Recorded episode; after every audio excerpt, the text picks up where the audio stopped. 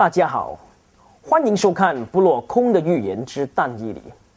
在这一系列的节目里，我们会一同揭开但以理书的奥秘。最近我在网上与一位不相信有任何神的人讨论到这世界上到底有没有神。他说：“如果这世界上真的是有神，那么他一定是个失败的神，因为这神无法拯救所有人到天国去。”却容许那么多人下到地狱里受苦。如果神是存在的话，那我知道我一定会下地狱去的，而我一点都不怕，因为我还有一般和我一样都不相信有神存在的朋友一起下到地狱里。那时我们将会有美好的时刻。观众们，我相信你也曾遇过这类的人吧。他们自满的宣称，以他们现在所拥有的一切，根本就不需要有神的帮助。你尝试向他们解释，他们却置之不理，毫不感觉到呢，在他们的生活当中需要个救主。在但尼里书第五章，有说到一位巴比伦王名叫伯沙撒，因为他的不幸和狂傲的态度，导致他与他的国度一起沦亡。让我们打开圣经里的但以理书第五章，从第一节读到第四节。圣经说，伯沙沙王为他的一千大臣设摆盛宴，以这一千人面对饮酒。伯沙沙欢饮之间，吩咐人将他父尼布甲尼撒从耶路撒冷殿中所掠的金银器皿拿来，王以大臣。皇后、妃嫔好用这器皿饮酒，于是他们把耶路撒冷上帝的殿房中所掠的金器拿来，王和大臣、皇后、妃嫔就用这器皿饮酒，他们饮酒赞美金银铜铁木石所造的神。伯沙撒王摆设筵席的缘故，圣经并没有提到。但有一些圣经学者相信，这时候他们应该是在庆祝他们神明的大日子。那时军事力量不低于巴比伦人的马代波斯军队正朝着巴比伦而来，围困着巴比伦大城。是否这种威胁能使到博沙萨王不安吗？在臣民吃喝到半醉的时候，狂傲的博沙萨王。就吩咐人把那些从耶路撒冷圣殿所取来的圣器拿到王前，作为饮酒的器皿，但却没想到这些器皿乃是真神上帝殿中所用的圣物，而世人绝不能轻妄亵渎的。巴比伦人反倒以为人手所造的金银石木的神明，比以色列人所侍服侍的上帝。能力更大，就以为他们有能力擅自夺取耶路撒冷殿里的器皿，并又能拿来饮酒而用，赞美那无知觉的偶像，却藐视了以色列的上帝。随后，奇的事情便发生了。圣经说，当时会有人的指头显出。在王宫与灯台相对的粉墙上写字，王看见写字的指头，就变了脸色，心意惊慌，腰骨好像脱节，双膝彼此相碰，大声吩咐将用法术的和加勒底人并关照的领进来，对巴比伦的哲士说：“谁能读这文字，把讲解告诉我。”他必身穿紫袍，项戴金链，在我国中位列第三。于是王的一切哲士都进来，却不能读这文字，也不能把讲解告诉王。博沙撒王就生惊慌，脸色改变，他的臣仆也都惊奇。忽然间，一切的演奏都停止了。毛骨悚然的气氛弥漫着整个会场，王霎时变了脸色，惊恐发抖。他们从最终醒了过来，会场静得吓人，原来他们看到有手指在墙壁上写字。他们从圣殿里抢来的巨大金灯台正发出光亮，照着墙上。貌似以前尼布加尼撒的做法，博沙萨王以为重赏之下必有勇夫，他也召集了所有巴比伦里那些聪明的人来到他面前，要他们把墙上的字给解释出来。但是众人都无法解释，这代表人类是多么的无知和愚拙。圣经说：“耶和华如此说。”依靠人血肉的膀臂，心中离弃耶和华的那人有祸了。先知以以赛亚也这么说：“你们需要依靠世人，他鼻孔里不过有七息，他在一切事上可算什么呢？”大卫王也劝勉我们说：“投靠耶和华，强势依赖人，无论是传统。”个人的意见，还是神学家接触的见解，学者聪明的总结，科学家的精确推理，甚至信靠的朋友和家人的劝告，若不是与圣经的原则相符，这一切都不能作为我们生活上的标准。以前尼布甲尼撒也曾靠那些行法术和哲士们，在第二章。尼布甲尼撒也求他们把他所忘记的梦告诉他，但他们却说不出来。然后在第四章，尼布甲尼撒又发了一个梦，而这次他是记得的，但他的程谱还是无法讲解。而现在的第五章，上帝甚至写出来给他们看，无知的则是还是一样不能讲解。可见，像圣经如此说，投靠耶和华，强势依赖人。圣经说，太后英王和他的大臣所说的话，就进入宴宫，说：“愿王万岁！你心意不要惊慌，脸面不要变色。在你国中有一人，他里头有神圣的灵。你父在世的日子，这人心中光明。”又有聪明智慧，好像神的智慧。你父你不嫁你撒王，就是王的父，立他为术士，用法术的和加勒底人，并关照的领袖。在他里头有美好的灵性，又有知识聪明，能圆梦，能释谜语，解疑惑。这人名叫但伊利。尼布加尼撒王又称他为伯提沙撒，现在可以招他来，他必解明这一事。今天有许多的圣经学者都相信伯沙撒是尼布加尼撒王的孙子。本段所说的太后就是尼布加尼撒的女儿，也就是说，以前但尼里为尼布加尼撒王解梦的事情，太后都知道了。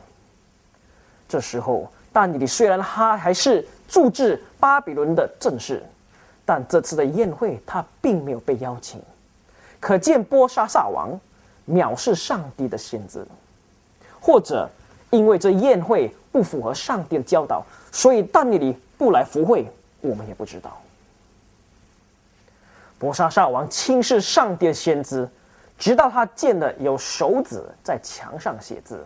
就恐惧战惊的时候，太后才想到冲至的但以里，劝王招请入宫，讲解奥秘。当他们在庆祝假神的节期时，又招请真神的先知，真是千古以来未有的奇闻。但可惜的，要悔改都太迟了，明知故犯的罪已定，实在是难以避免的。但尼里就被领到王前，王问但尼里说：“你是被掳被掳的犹太人中的但尼里吗？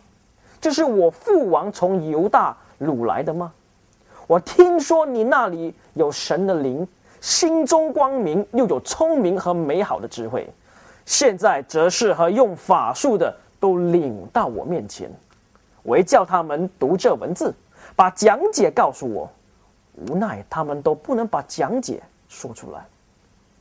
我听说你善于讲解，能解疑惑。现在你若能读这文字，把讲解告诉我，就必穿，必身穿紫袍，戴项戴金链，在我国中位列第三。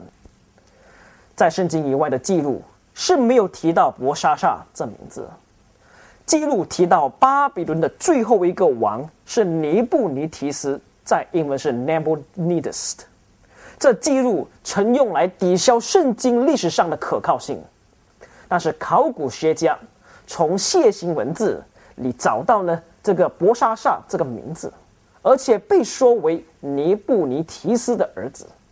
而在一九二四年，Sydney Smith 也证实了尼布尼提斯与他儿子博沙萨王一起统治王国的事实。太后是谁呢？太后就是尼布加尼撒的女儿，也就是尼布尼提斯的妻子，也就是博沙萨王的母亲。所以，当圣经说在我国中位列第三，他是指呢，第一，尼布尼提斯；第二，就是博沙萨王；第三，就是属于那位能够讲解墙上的字的人。现在。但以理有机会能够在巴比伦国中位列第三，他怎么样回答博沙萨王呢？圣经说，但你在王面前回答说：“你的赠品可以归你自己，你的赏赐可以归给别人，我却要为王读这文字，把讲解告诉王。王啊，至高的上帝曾将国位、大权、荣耀、威严赐予你父尼布甲尼撒。”因上帝所赐他的大权，各方各国各族的人都要在他面前恐惧战惊。他可以随意生杀，随意升降，但他心高气傲，灵也刚复，甚至行事狂傲，就被革去王位，夺去荣耀。他被赶出，离开世人。他的心变如兽心，与野驴同居。吃草如牛，身被天路敌失。但他知道至高的上帝在人的国中掌权，凭自己的意志立人治国。博莎莎，你是他的儿子。你虽然知道这一切，但你心仍不自卑，竟向天上的主至高，使人将他殿中的器皿拿到你面前，你和你的大臣。皇后、嫔妃用这器皿饮酒，你又赞美那不能看、不能听、无知无识、金银铜铁木石所造的神，却没有将荣耀归于那手中有你栖息、管理你一切行动的上帝。因此，从上帝那里显出指头来写这文字。巴比伦的哲士们都自以为圣贤出众。才干超群，只图利禄虚名，这都是但以理素来不喜欢的。所以，当博沙萨王应许地位奖赏的时候，但以理就推辞说：“你的赠品可以归你自己，你的赏赐可以归给别人。”随后就将他先王所经历的每一件事情一一的说出来。博沙萨王虽然早已深知这些事情，但仍然。在大能上帝的面前不肯自卑，以致使到上帝难忍愤怒，献手写字，并定下巴比伦该得的报应。之后，但以理说，所写的文字是迷你、迷你、提克勒、乌法尔辛。讲解是这样：迷你就是上帝已经数算你的国的年日，到此完毕。提克勒，就是你被称在天平里显出你的亏欠；皮勒斯，就是你的国位，你的国将会分裂，归于马代人和波斯人。博沙萨下令，人就把紫袍给但以穿上，把金链给他戴在颈项上，就传令使他在国中位列第三。墙上所写的字到底是哪一国的文字，却无人知道。那时候并没有人能读这文字，好解说其中的意义。上帝的灵是特别的告诉但尼里，好使但尼里放胆陈述在王面前。但尼里以解读在墙上所写的字，这些字就是“迷你迷你提克勒乌法尔辛”。他把这些字解释为亚拉姆语里的重量的这个单元，也就是在圣经里所谓的舍克勒，或者是货币的东西，而且都是以动词来说出来的。如果把他们的解释弄成华语的话，应该是这样：数算、数算、量、分裂，就如凯撒与你乌斯的豪言。我来到，我看见，我征服。由于巴比伦的哲士无法明白字的意思，就不能给讲解出来。然而受到圣灵感动的但以里，就看得出里面字的意思，解释出来的含义是这样的：迷你就是上帝已经数算你国的年日到此完毕，提克了就是你。被称在天平里显出你的亏欠，乌法尔心就是你的国分裂归于马代人和波斯人。但你的解说字义的语句，虽然极其严厉地责备王的恶行，批评王的不是，博沙沙王还是不忘记他的应许，不更改他的命令，就吩咐人用紫袍给但你穿上。又给他戴上金链了，派但尼里治理他的国，位居第三。至于但尼里先辞后受的缘故，大概是因为他的如此举动也没什么大害，就算推辞了也没什么益处，反倒借此顺了王命，好呼批他同族的利益，使以色列民在巴比伦灭国的时候可免受非常的损失。圣经说。当夜，你加勒底王博沙萨被杀，马代人大力乌年六十二岁娶了加勒底国。本章的最后两节却在一天里应验了，因为在但尼里接收文字的那一夜，马代波斯的军队已经把幼发拉底河改道到另一个方向，就顺着孤干的河道攻入，把王杀了，占领。巴比伦城。其实几百年前，先知以赛亚已经预言巴比伦国将会倾倒。以赛亚预言说：“令人凄惨的一项，也漠视于我；毁炸的行毁炸，毁灭的行毁灭。以兰呐，你要上去；马代啊，你要围困。主说：我使一切叹息阻止。”他们摆设筵席，派人守望，又吃又喝。看呐，有一队军兵骑着马，一队一队的来，就说巴比伦倾倒了，倾倒了，他一切雕刻的神像都打碎于地。先知耶利米也预言到巴比伦的灭亡。圣经说，我们想医治巴比伦，他却没有治好，离开他吧。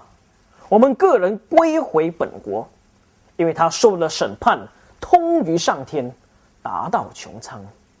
他们火热的时候，我必为他们摆设酒席，使他们沉醉，好叫他们快乐，睡了长觉，永不醒起。这是耶和华说的。耶和华说：日子将到，我必刑罚巴比伦雕刻的偶像。通国受伤的人必哀恨，王和大臣狂欢之夜，却变成了灭亡之夜。这就好像现今的世代，不知道审判就要临到他们，依然还在狂欢作乐，享受世上带来的利益，过着醉生梦死的生活。耶稣曾警告我们：挪亚的日子怎么样，人子降临也要怎样。当洪水以前的日子，人照常吃喝嫁娶，直到挪亚进方舟的那日，不知不觉洪水来了，把他们全部冲去。人子降临，要这样。圣经又说：“你们要谨慎，恐怕因贪食、酒醉，并今生的思虑，累住你们的心。那日子就如同网罗忽然临到你们，因为那日子要这样临到全地上一切居住的人。你们要时时警醒，常常祈求，使你们能逃避这一切要来的事。”得以站立在人子面前。在一九九四年十月三日，当三个月的夏天已过，美国的最高法院就重新工作。根据纽约新闻报道，法院工作的头一天可用两个字来形容：不许。法院颁布击决听审超过一千六百宗案件。堆积如山，有关上述的名字和记事表共有六十八张纸后，不许这两个字是这些案件的最后的两个字。在审判的最终，最怕听到的就是“不许”这两个字。当最高法院说“不许”，就是不许，不许上诉，不许争论，案件撤已关，决定也是最后的。在面临的审判大日，将会有可怕的两个字颁布给那些不相信的人：不许，不许，你不能进入天国，而恩典之门将会永远关闭，不得上诉，不得重审。那些击决耶稣的罪人将会永远失去得到永久生命的机会。朋友们，那你呢？不要效法博沙萨王的作为。要像尼布甲尼撒一样，痛悔前非，谦卑的来到主前，说：“主啊，我是个罪人。主啊，求你原谅我的过犯，使我在你里面得以圣洁，因为你爱我，或爱其他人都超过一切。”谢谢你的收看，在下一期的节目里，我们将会探讨但以理书第六章。祈祷处英雄，愿上帝赐福你。